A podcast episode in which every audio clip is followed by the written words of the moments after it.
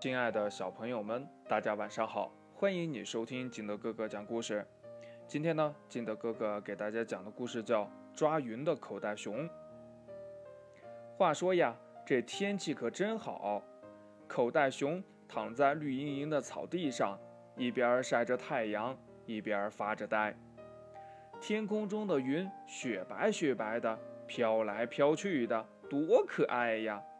口袋熊忽然有了一个主意，他兴冲冲地跑回家，找出呀抓蝴蝶用的网兜。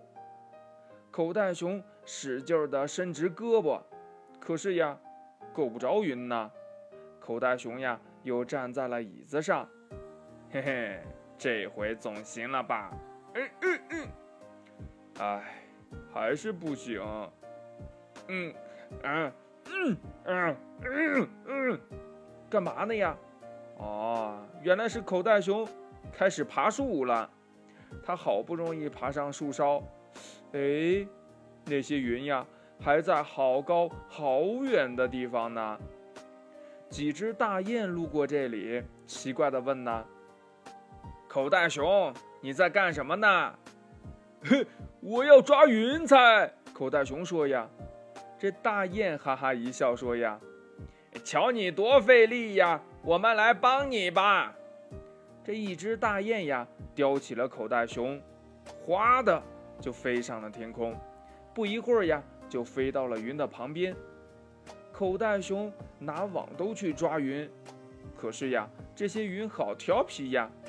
口袋熊的网兜刚一碰到它们，它们就躲开了。哎，怎么办呢？口袋熊摸摸脑袋。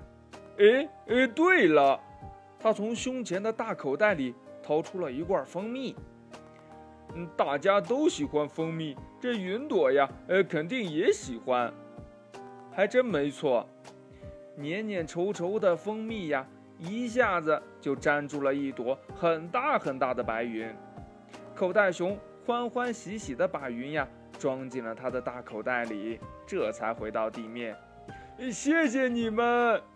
口袋熊对大雁们说：“呀，过几天我有一样礼物要送给你们，要记得来拿哦。”几天以后呀，大雁们真的来了。哇，森林里的小动物们也都来了。口袋熊家里热热闹闹的，像是要开晚会一样。